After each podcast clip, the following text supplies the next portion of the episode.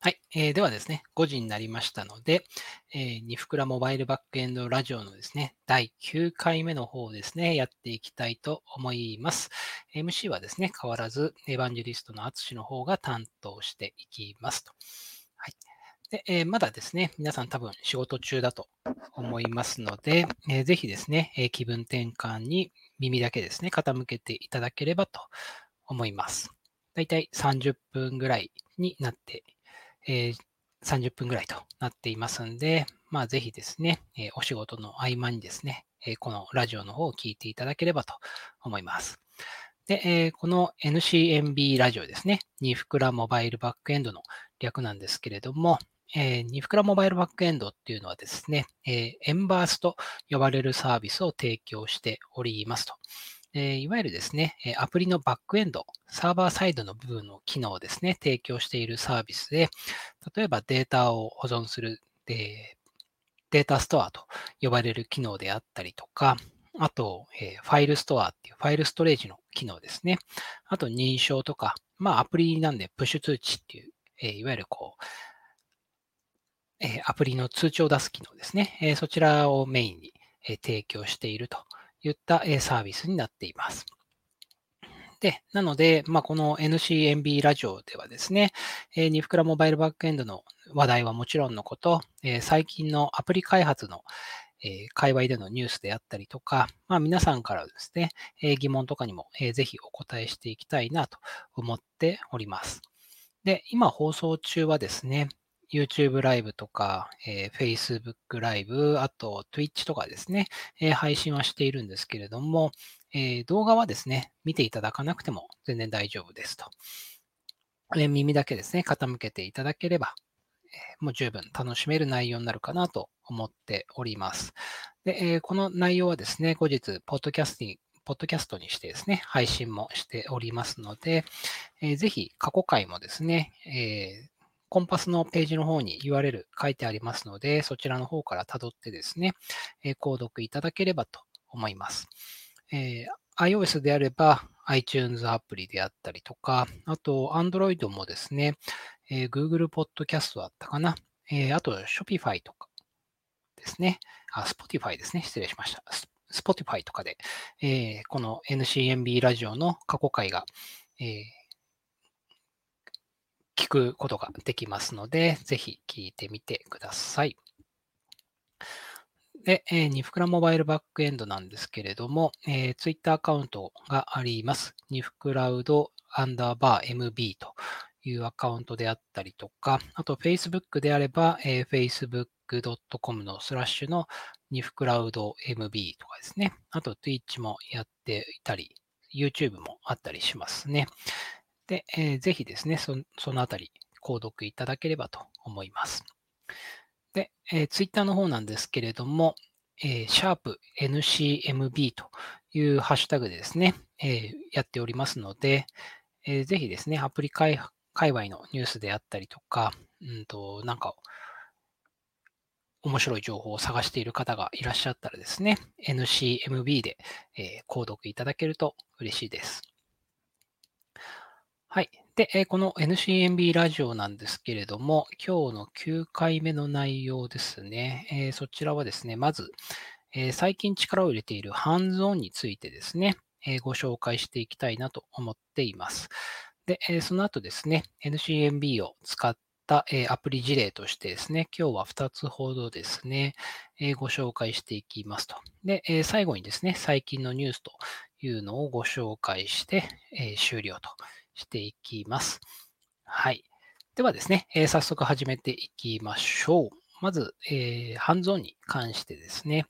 えー、ハンズオンはですね、いわゆる、えー、私がまあ大抵講師になって、え、実際手を動かしながらですね、えー、ニフクラモバイルバックエンドをどう使ったらいいかみたいなものをご紹介していくといった、えー、体験型のイベントになっていますと。で、えーどのぐらいかな、このコロナになってから特に、え力を入れているというところがありまして、ちょっとサイトを見てみるとですね、例えば今月は4回予定していますね。え、今度の、まあ、この、えー、ポッドキャストで聞ている場合はですね、もうすでにちょっと放送済みという場合もあるんで、日程がちょっと前後しちゃうかもしれないんですけれども、えー、来週の月曜日ですね、7月の19日にはですね、えー、Swift とニフクラモバイルバックエンドの SDK を使ってカメラメモアプリを作るというハンズオンを予定しています。で、その次の日はですね、えー、モナカと NCMB を使って目安箱アプリを作るとかですね。えー、さらに翌週ですね、7月の26日には、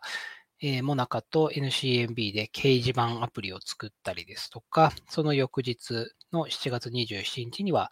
えー、モナカと NCMB で単語帳アプリを作ろうといった感じで、結構ですね、えー、ハンズオンを繰り返し繰り返し、えー、提供しておりますと。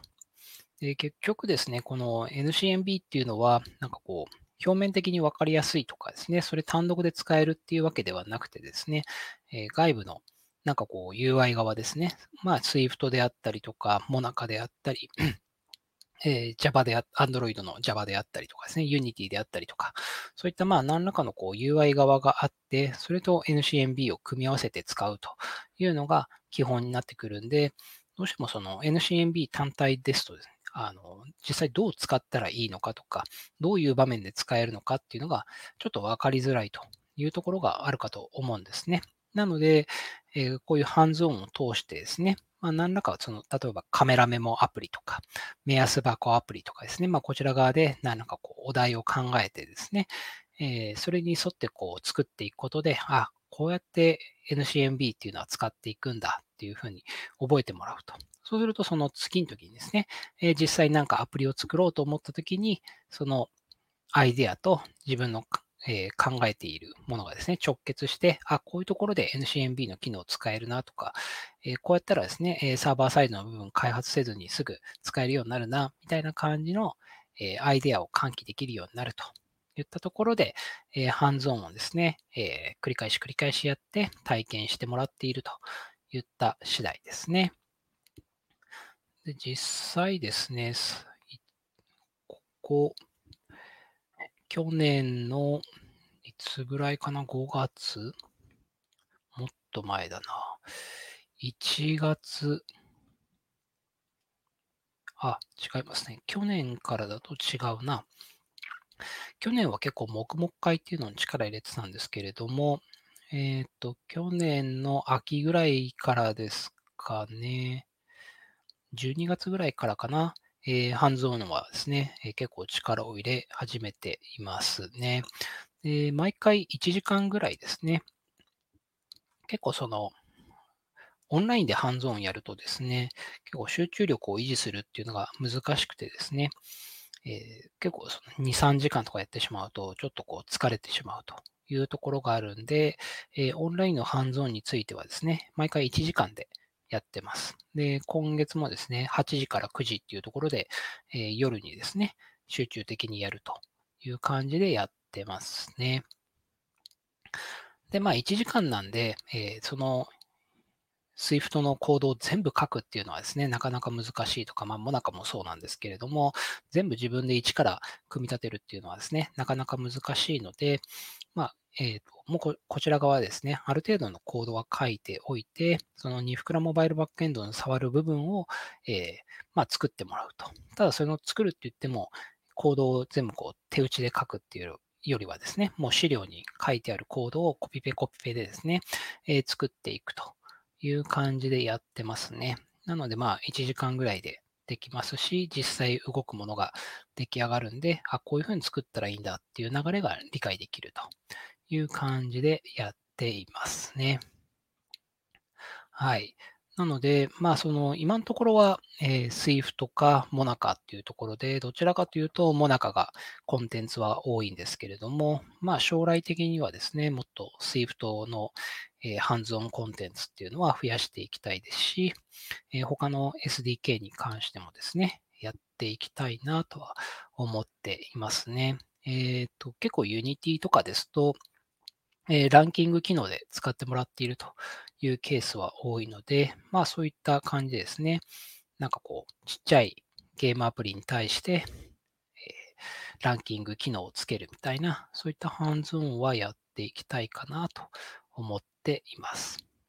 はい。なので、もしよければですね、えー、ニフクラモバイルバックエンドの、え、ハンズオンっていうのにですね、え、参加してみてもらって、そのエンバースの良さというかですね、使いどころみたいなものを学んでもらえると嬉しいなと思っています。はい。といったところで、えー、ハンズオンはですね、そんな感じですね。えー、続いての話題でアプリ紹介の方に入っていきたいと思います。えー、今日はですね、えー、ニフクラモバイルバックエンドのサイトに行くとですね、えアプリ紹介というセクションがあってですね、その中に入ると、えニフクラモバイルバックエンドを使ったアプリ一覧っていうのが、え確認できますと。で、えー、これはですね、実際にユーザーの方々がですね、えー、アプリを作って、えー、なんかフォームにですね、登録すると、まあ、この利用事例としてですね、一覧できるような 感じになってます。で、えー、今日はその中からですね、一番最新の事例ですね、えー、ステルスミッションというアプリですね。これは、えー、江口大樹さんという方が作られたアプリで、え、データストアとプッシュ通知を使っていただいているそうですと。で、あともう一個がですね、えー、猫の絵描きさんというアプリですね、えー、こちらはデータストアを使ってくださっている事例ということでご紹介したいなと思っています。はい。で、まずですね、このステルスミッションですね。ステルスミッションはですね、3D 潜入アクションゲームと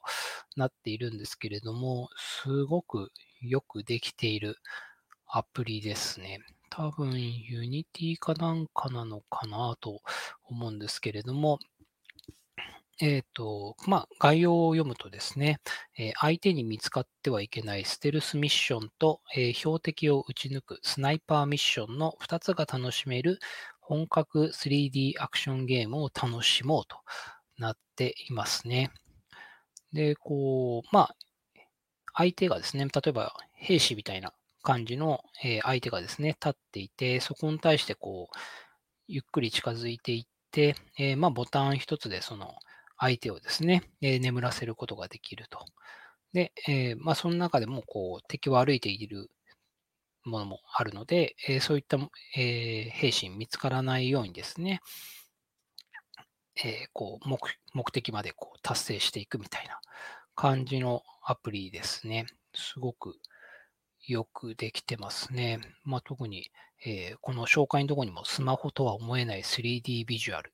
華麗で広大なワールドを自らの手で歩き回ろうって書いてあるんですけれども、本当に、あの、よくできているアプリかなと思いますね。はい。で、えー、もう一個ですね。えー、こちらは猫の絵描きさんと、えー、副題としては絵心を育てるアプリと書いてありますね。で、こちらのアプリはですね、自分が猫の、えー、画伯になっているんですね。まあ、絵描きさんですね。で、えー、弟子の方々がですね、なんかこう、絵を持ってきますと。で、その絵がですね、何を表しているのかっていうのを回答していくんですね。で、まあ、あの、さらにその絵がいいとか、まあ、そんな良くないとかですね、評価するんですけれども、まあ、簡単に言うとですね、えー、その絵を、その、ユーザー同士で交換してるわけですよね。例えばその、あるユーザーの人が猫の絵を描いて、それが自分のところに弟子の絵として来るんですね。で、まあそれをこう猫って答えたりとかすると。で、えー、さらにその絵をこう相互評価していくわけですね。なので、まあ自分も、えー、自分は絵描きさんでもあるんですけれども、別なユーザーにとってみると弟子であって、えー、自分の絵をですね、え他の人が評価してくれるという感じですね。なので、えまあ、その弟子と絵描きさんっていう体ではあるんですけれども、実際にはその自分の絵と他の人とかがですね、描いた絵がこう、相互評価されて、えー、楽しめるといった感じのアプリになっていますと。実際ですね、やってみると、なかなか難しい絵もありますね。まあ、その、キーボード入力する、例えば猫とかですね、犬とか入力するキーボードがですね、基本的にあのもうあらかじめ文字が何パターンかしか出ていないので、それをよくよく考えると、えー、答えが類推できるという感じではあるんですけれども、まあ、私がやった中だと、ドライフラワーとかですね、まあなんかこう、すごい複雑な絵で、えー、なんだろうな、これ、みたいな感じになってしまう場合もあったりしますね。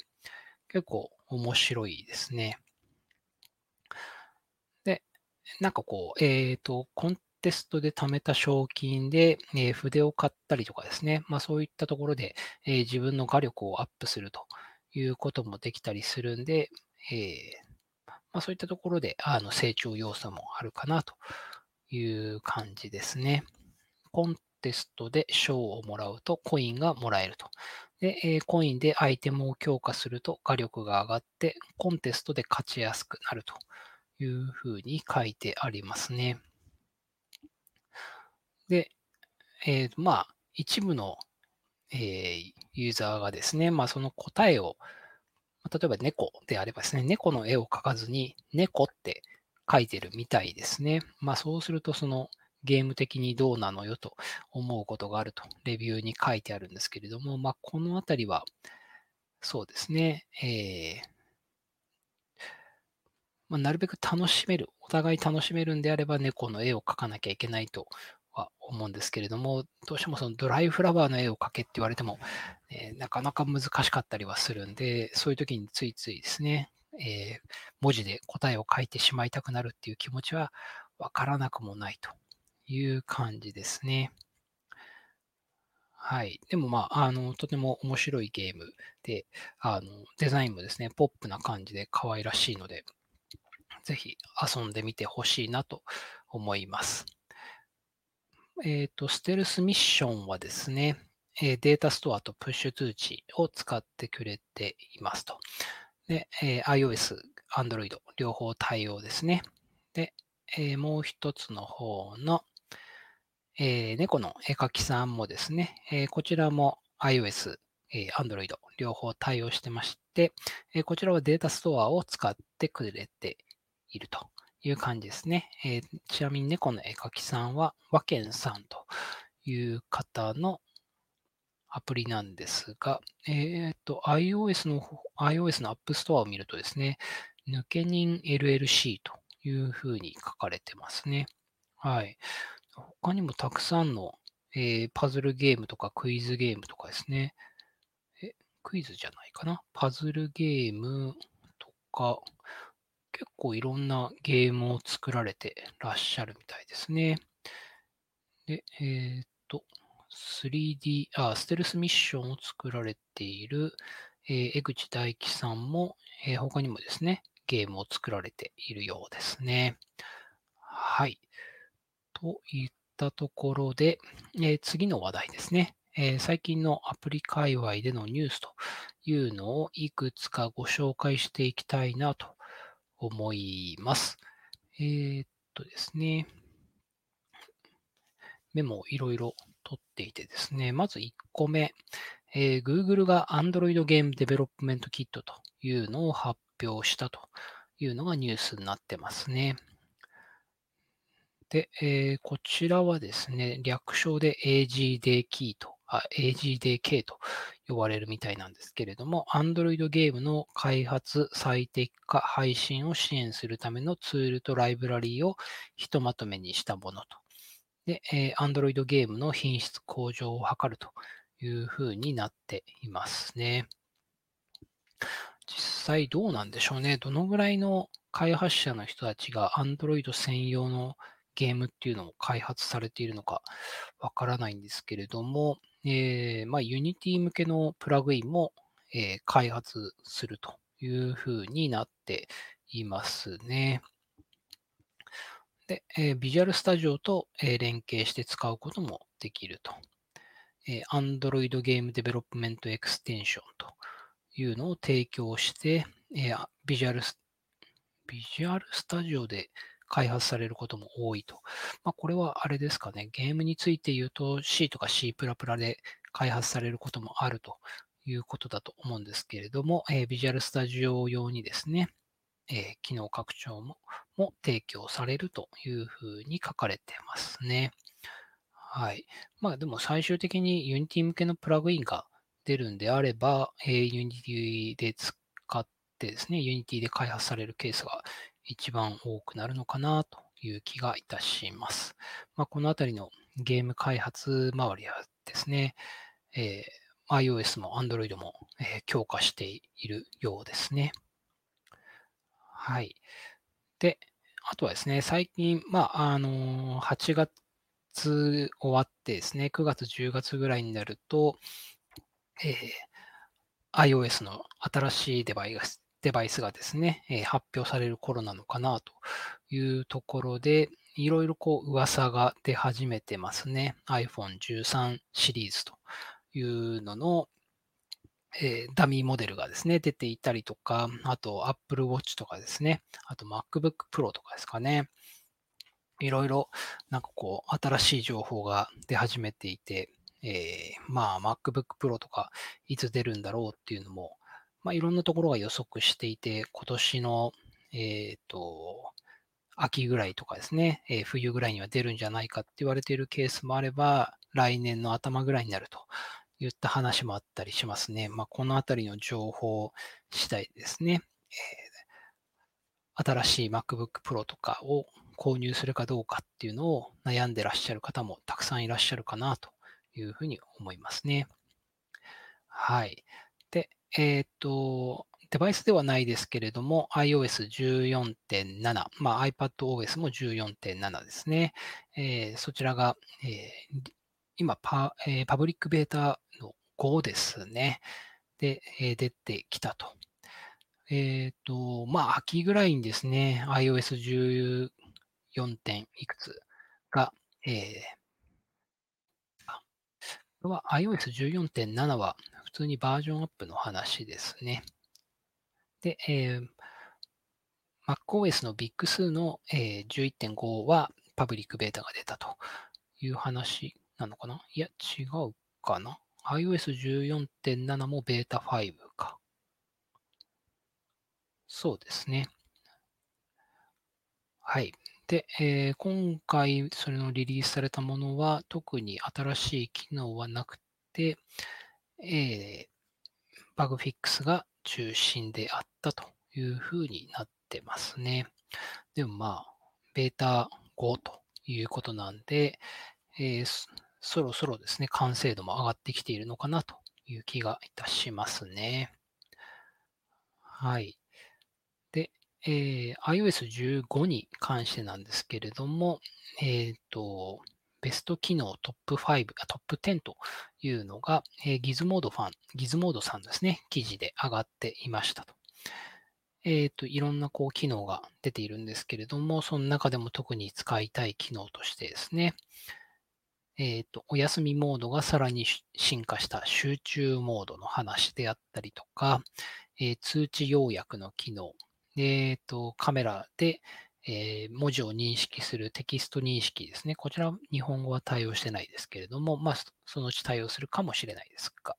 はい。あと、サファリのタブグループ。えー、あとはですね、FaceTime の、えー、Android とか Windows、うんと Windows 対応 ?Windows ユーザー？これはブラウザなのかな？はい。FaceTime の、えー、機能とかですね。えー、マップの進化。メモアプリの、えーと、機能の追加されたこと。で、シェアプレイの機能とかですね。あと、ミー文字に洋服が着せられるようになったとか。えー、天気アプリの細かいアップデートとかですね。まあ、そのあたりがリストアップされてますね。まあ、ミー文字ってあんまりこう、日本人だとあんま使ってないのかなっていう気がしたりとかですね。うんと、メモはいいですね。メモとかマップはいいですね。FaceTime もあんまり使われてない感じがするんですよね。はい。でもまあ、あの、iOS15 いろいろパワーアップはしているんで、えー、ぜひですね、ベータとかで、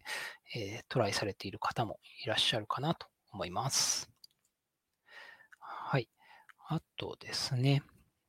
えっ、と、これはちょっと変わったところなんですけれども、えー、YN455 というカメラですね。これは Android カメラなんですけれども、まさにこう、Android が搭載されているカメラですね。で、実際もう Google Chrome とかがカメラの中でそのまま動くっていう感じのものになっていますと。で、えっ、ー、と、3888元ということなんで、これは日本円にすると、だいたい6万6千円ぐらいみたいですね。なかなかすごいカメラですね。YN450 というカメラが出ています。Android 搭載となっているカメラですね。あとですね、えー、っと、あ、YouTube ショートという機能が、えー、リリースされて、えー、日本でも使えるようになったというのが出ていますね。これは TikTok みたいなものなんですけれども、えー、15秒の動画を手軽に作成、配信できる機能というふうになっています。で、一方の TikTok は3分までの長さに、え対応しているということなんで、TikTok は伸びる方で、YouTube は短い方っていうところの、えー、まあちょっとこう逆転現象みたいな感じになっているのが面白いですね。はい。まあもともと、え、去年の9月ぐらいに発表していたんですけれども、まあ日本でも対応すると、対応したということですね。YouTube ショートという、えー、機能になります。まあ、このあたりの、なんか、えー、クラブハウスもそうですけれども、お互いの被せ具合っていうのは本当にすごいですね。はい。えー、あとは、あるかな。あと、最後にですね、えっ、ー、と、キャッシュの、えっ、ー、と、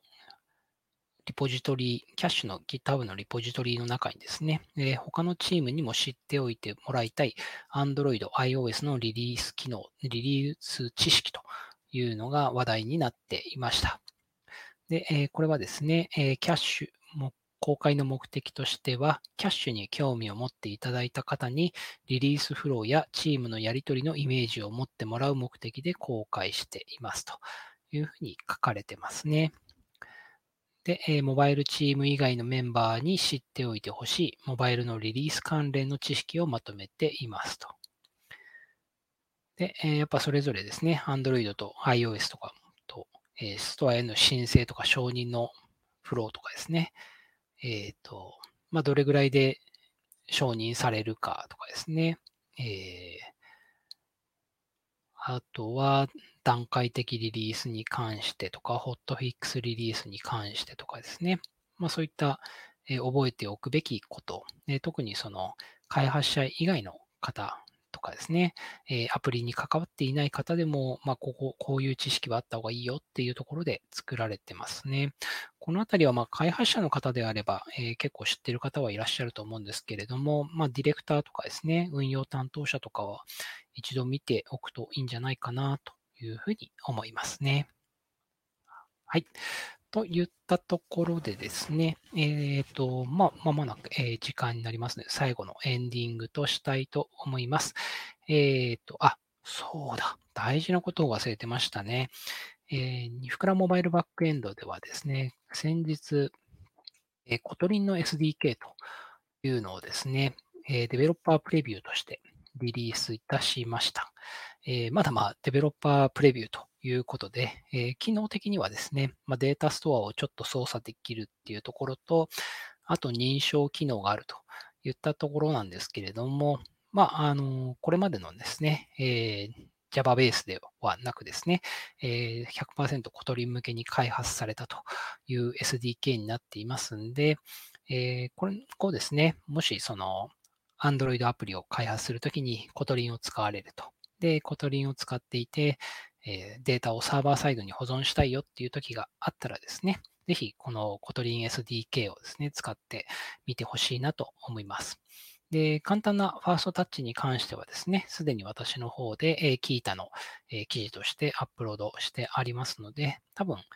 NCMB コトリンとかで探すと、えー、出る、出るようになるんじゃないかなというふうに思います。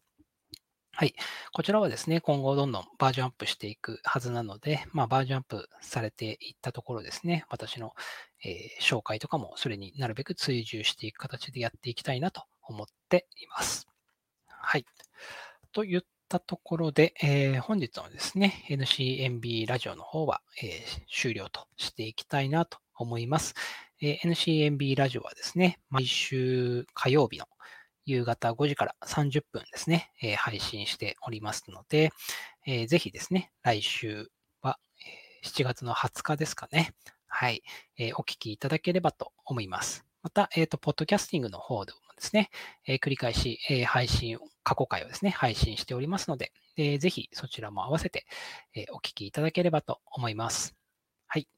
ではですね、え、皆さんまた引き続きお仕事頑張ってください。